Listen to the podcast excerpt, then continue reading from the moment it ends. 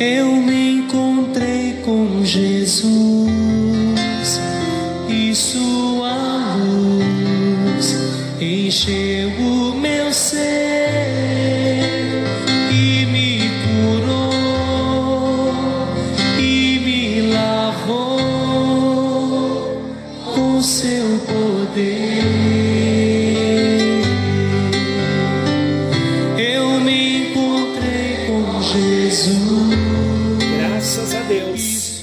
aqui nos ajudou o Senhor. Estamos de volta com mais um encontro com Deus. Eu sou o pastor Paulo Rogério, da Igreja Missionária no Vale do Sol, em São José dos Campos. E estamos juntos. Vamos estudar a palavra. Estamos falando do Sermão do Monte e estamos caminhando. Estamos crescendo, estamos aprendendo e estamos também trazendo para a nossa vida prática os ensinamentos do Sermão do Monte. Falamos sobre a oração do Pai Nosso. Encerramos no encontro anterior em Mateus capítulo 6, do versículo 9 até o versículo 15, a oração do Pai Nosso. Já crescemos mais um pouco. Volto a lembrá-los. É importante nós revermos, ouvirmos novamente os encontros que estamos estudando. É importante anotar algumas observações importantes, versículos, para depois estudar e não se esquecer dos detalhes. Hoje estaremos entrando num novo assunto e hoje eu vou estar abrindo o assunto e depois nos próximos encontros detalharemos um pouquinho mais sobre o jejum e a espiritualidade do cristão. Vamos fazer uma recapitulação muito resumida. Estamos estudando o Sermão do Monte porque é um dos mais tremendos ensinamentos de Jesus. Glória a Deus por isso.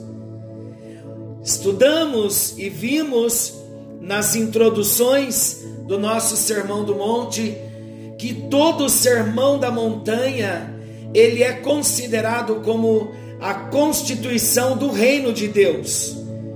E Jesus mesmo nos incentivou a conhecê-lo, a praticá-lo e a ensiná-lo.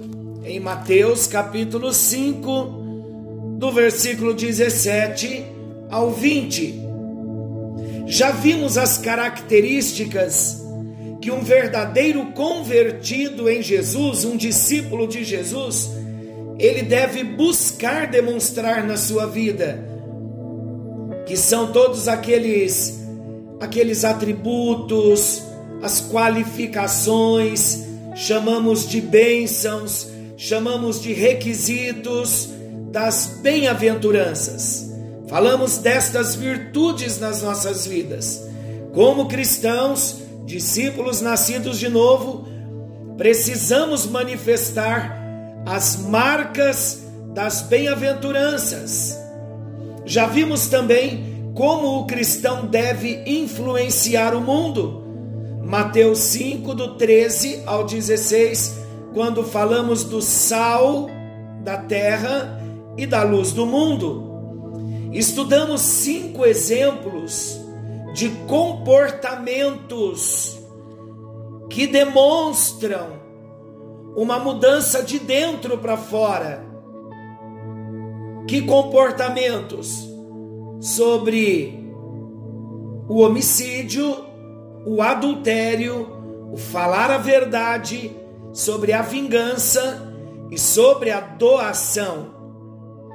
É importante relembrarmos também que no padrão de Jesus, a espiritualidade de um cristão não está baseada na aparência, não está baseada no exterior ou na religiosidade, mas no coração e na sua atitude interior. É o que nasce lá de dentro e é manifesto.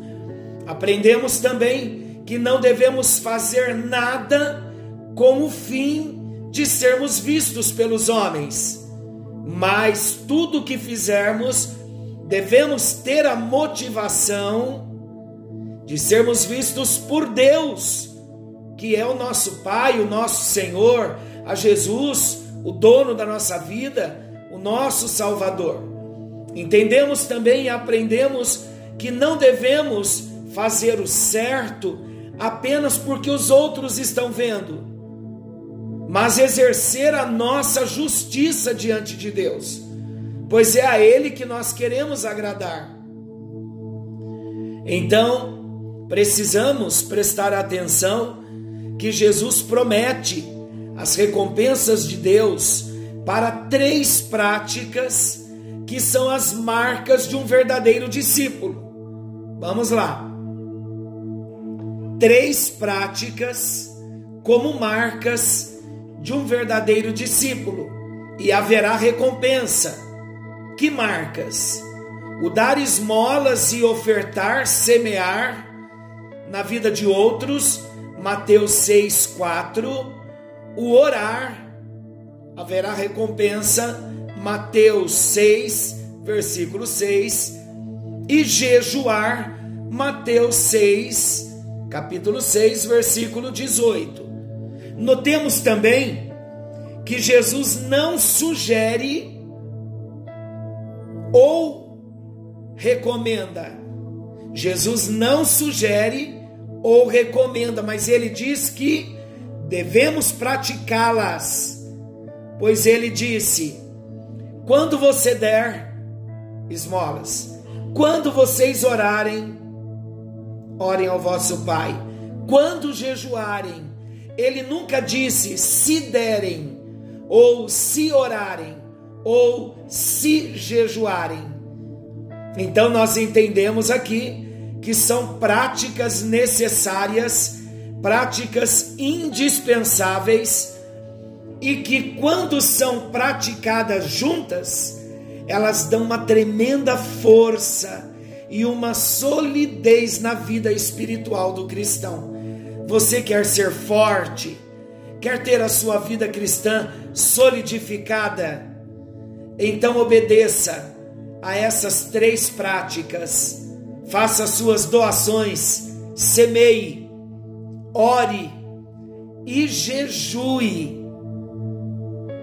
Vamos observar que dar, semear, é a primeira marca de um cristão verdadeiramente espiritual.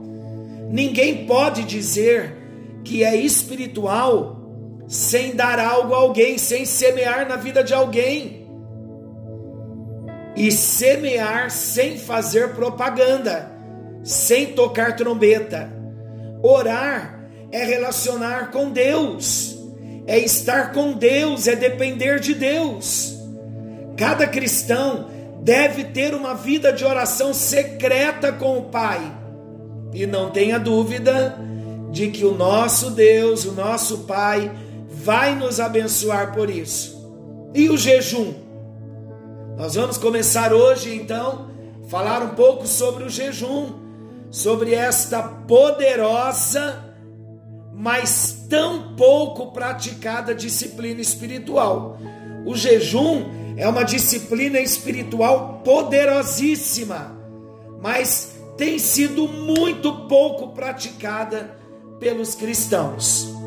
Então vamos ler o Evangelho de Mateus, capítulo 6, versículos 16 ao 18. Diz assim: Quando jejuarem, não mostrem uma aparência triste como os hipócritas, pois eles mudam a aparência do rosto a fim de que os outros vejam que eles estão jejuando. Eu lhes digo verdadeiramente que eles já receberam a sua plena recompensa. Ao jejuar, arrume o cabelo e lave o rosto, para que não pareça aos outros que você está jejuando, mas apenas ao seu Pai que vê em secreto, e seu Pai que vê em secreto o recompensará. Vamos a algumas perguntas para nossa reflexão. Você já praticou o jejum? Você jejua com regularidade?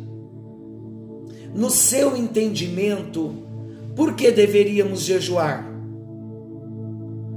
Quando você jejua, as pessoas ficam sabendo que você está jejuando? Você se sente tentado a mostrar para os outros que você está em jejum? Por quê?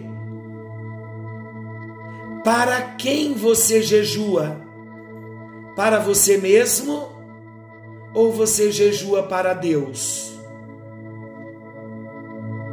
Vamos começar a desenvolver o nosso assunto? Fato é, queridos, que todos concordam com a importância da oração. Apenas alguns ofertam, infelizmente, mas pouquíssimos possuem a disciplina do jejum.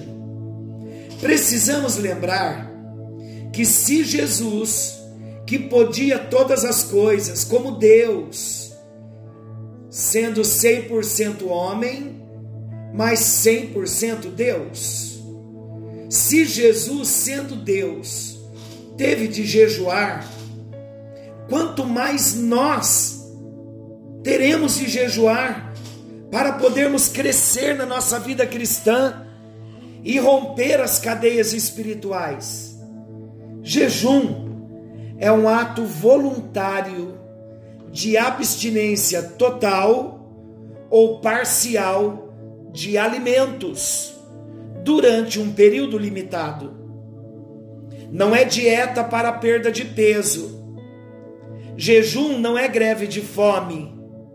Jejum não é um meio de se barganhar com Deus. Jejum também não é uma forma de penitência. Apesar de originalmente se referir a abstinência de alimentos, o jejum também pode ser feito com a abstinência de alimentos e preferencialmente tendo abstinência de outras coisas como TV, divertimentos, tudo com o propósito de buscar a Deus e aumentar a consagração espiritual. Então vamos entender algo. Eu tenho entendido que o jejum diretamente está relacionado à abstinência de alimentos. Um exemplo, eu sempre tenho dito isso na igreja. Quando vamos fazer um exame de sangue, qual é a recomendação? Jejum de 8 horas, alguns exames, jejum de 12 horas e poucos exames não precisam de jejum. Mas vamos considerar os exames que precisam de jejum. Você poderá estar comendo e dizendo assim: Eu jejuei televisão, quando a enfermeira, a hora de colher o sangue, ela vai te perguntar quantas horas de jejum. Olha, jejum de alimentos nenhuma, mas eu fiz 12 horas de jejum de televisão e de divertimentos.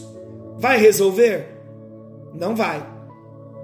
Então, se para um exame de sangue o verdadeiro jejum é a abstinência de alimentos, não seria esse o jejum para Deus?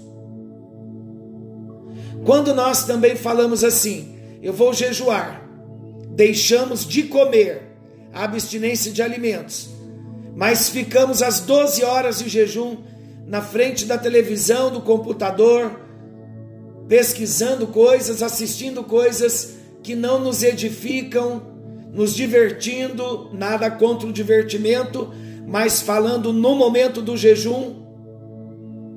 Será que esse jejum é válido? Agora, eu acredito muito que quando jejuamos, sendo abstinência de alimentos, devemos acrescentar a esse jejum a abstinência dos entretenimentos, dos divertimentos, da TV, do computador, do WhatsApp, com um propósito só: o propósito de buscar a Deus e consagrar a nossa vida a Ele. E o jejum também necessariamente está associado à oração. Se eu não estou orando enquanto estou jejuando, estou só passando fome. Aí você me pergunta, mas eu posso jejuar trabalhando? Porque eu não vou conseguir estar orando. A oração, queridos, no pensamento, quando não podemos orar verbalmente, declarando palavras a Deus em oração, a nossa mente e o coração devem estar ligados a Deus na hora do jejum. Nós vemos várias citações bíblicas nos dando exemplos do jejum.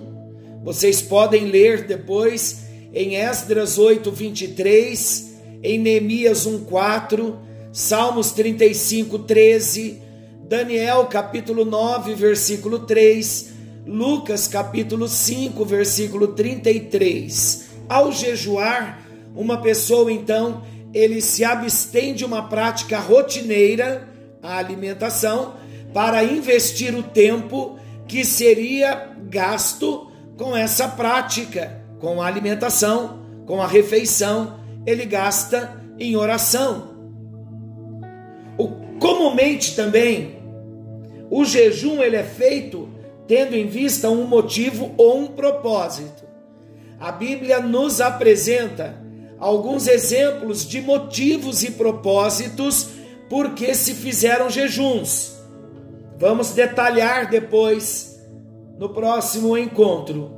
Em sinal de arrependimento, para obter maior autoridade e poder espiritual, por uma grande necessidade para ouvir a voz de Deus e tomar uma decisão importante ou por ocasião de uma dedicação solene. Veremos isso em detalhes no nosso próximo encontro. Vamos seguir. Como fazer um jejum? Você sabe como fazer um jejum? O jejum ele pode ser feito de maneira total ou parcial.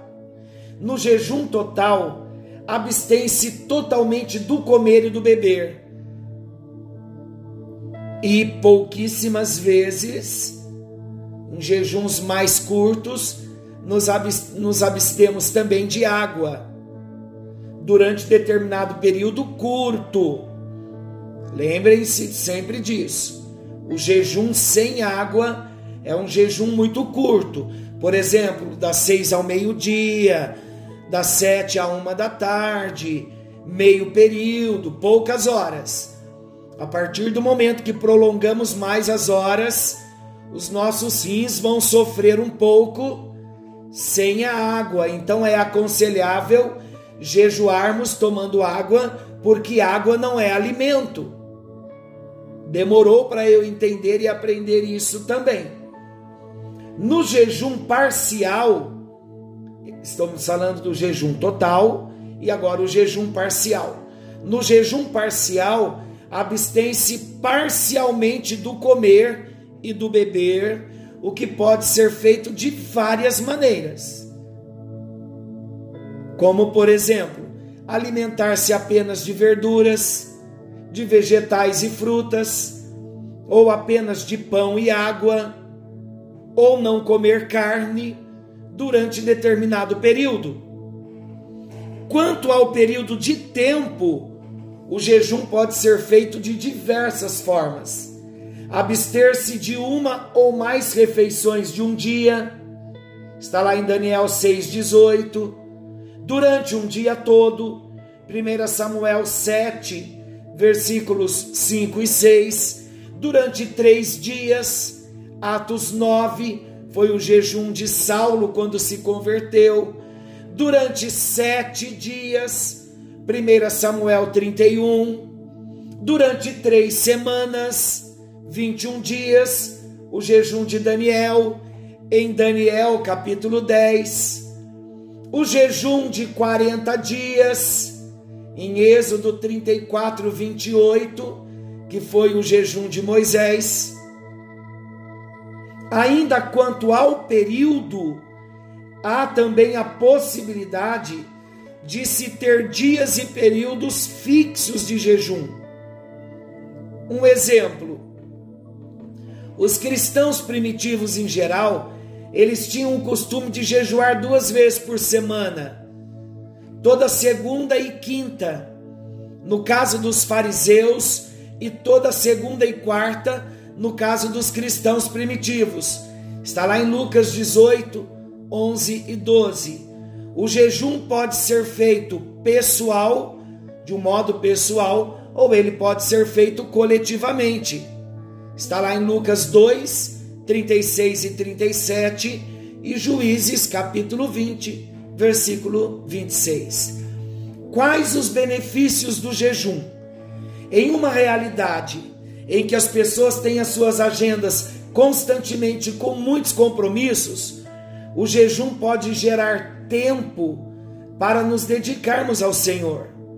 Confere maior autoridade e poder espiritual. Lá em Mateus capítulo 17, do versículo 19 ao 21, Jesus disse que há certas espécies de demônios que, por serem muito poderosos, só saem com oração e jejum.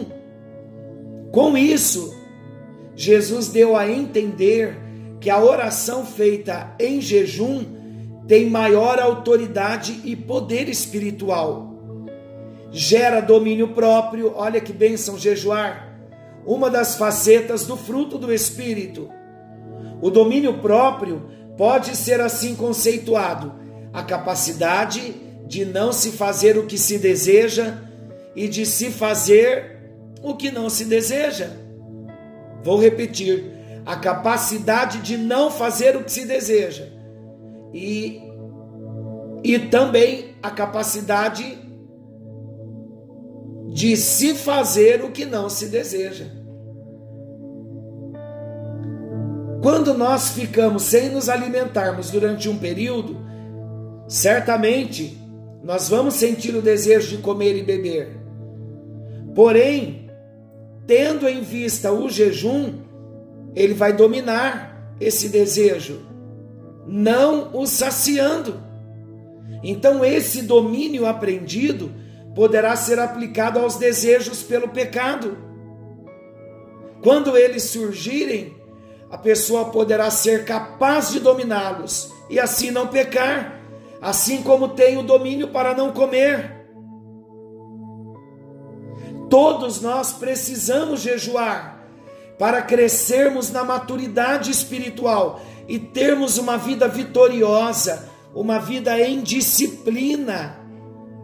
O perigo do jejum, como no ofertar e na oração, é usarmos o jejum só para nos aparecermos, para impressionar as pessoas para obtermos elogios dos outros.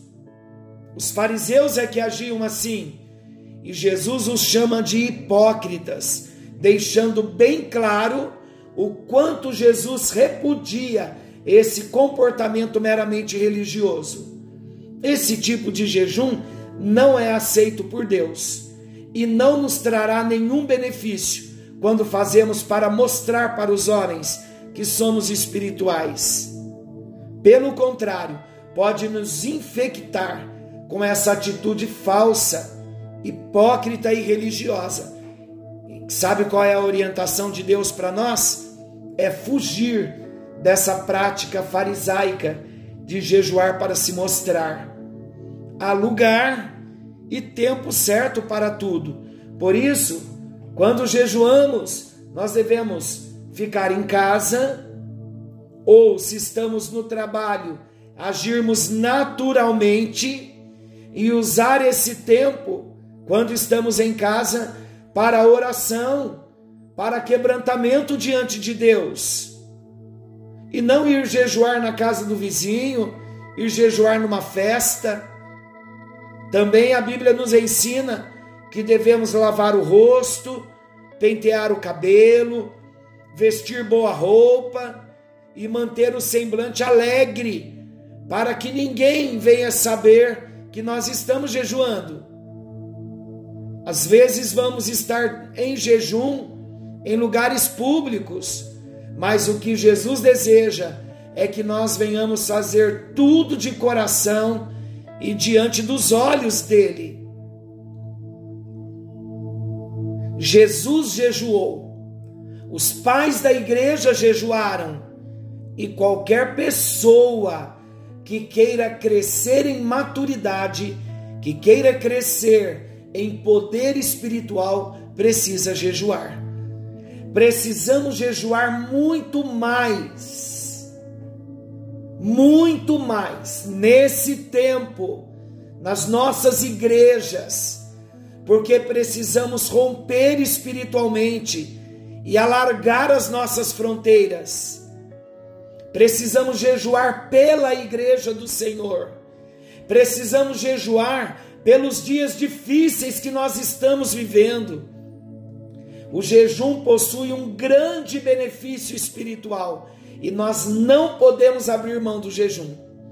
Jesus espera que os seus discípulos jejuem.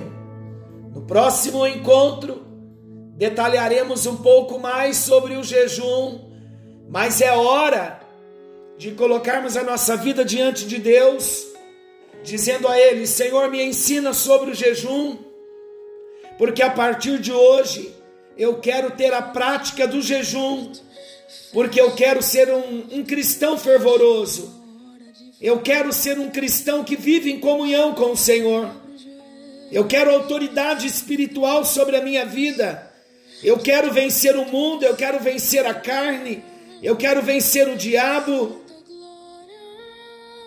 E eu entendo que terei vitória somente na força do jejum.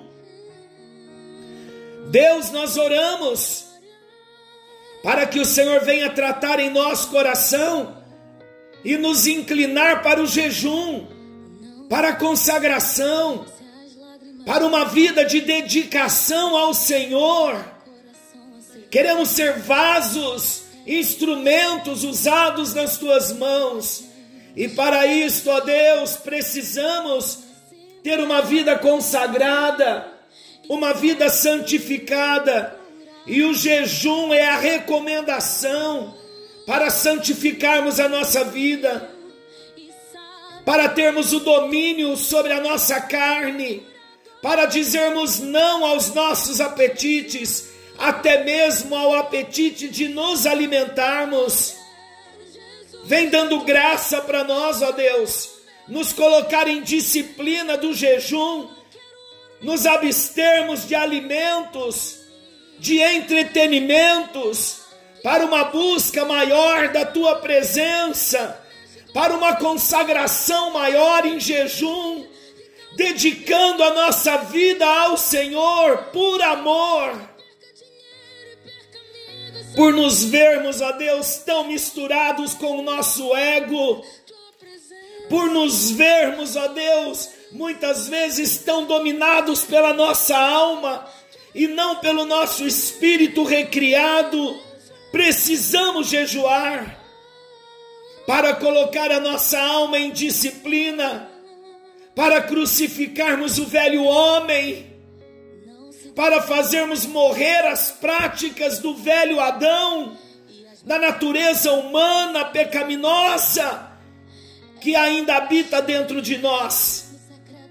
Precisamos jejuar, ó Deus, e eu creio que o Senhor está levantando um exército de intercessores, de discípulos que vão ter a prática do jejum e da oração. O jejum vai nos alinhar na tua presença, ouviremos a tua voz, estaremos sensíveis ao teu espírito. Por isso, ajuda-nos e leva-nos à prática do jejum, para a glória do teu nome. E desejamos ainda termos um conhecimento mais profundo sobre o jejum, ó Deus. Vamos fazer isso no próximo encontro, detalhando um pouco mais sobre o jejum. E pedimos que o Senhor nos traga revelação do teu propósito. E que venhamos, ó Deus, a ser novos cristãos, cristãos novos, nascidos de novo, com a prática da oração, com a prática do dar, do semear, mas também com a prática do jejum, com a prática da oração. Em nome de Jesus, para a tua glória nós oramos, certos de que esta oração está sendo ouvida e tem uma resposta positiva da tua parte. Em nome de Jesus oramos, dedicando a nossa vida a ti e consagrando o nosso coração no altar do Senhor. É a nossa oração no bendito e precioso nome do Senhor Jesus, aquele que vive e reina para todo sempre. Amém. E graças a Deus. Que o Senhor te abençoe e te guarde. Querendo Deus, amanhã estaremos de volta nesse mesmo horário com mais um encontro com Deus. Deus os abençoe. Chegou a hora de falar com Deus. Dobra os joelhos, sinta a presença que toma todo esse lugar.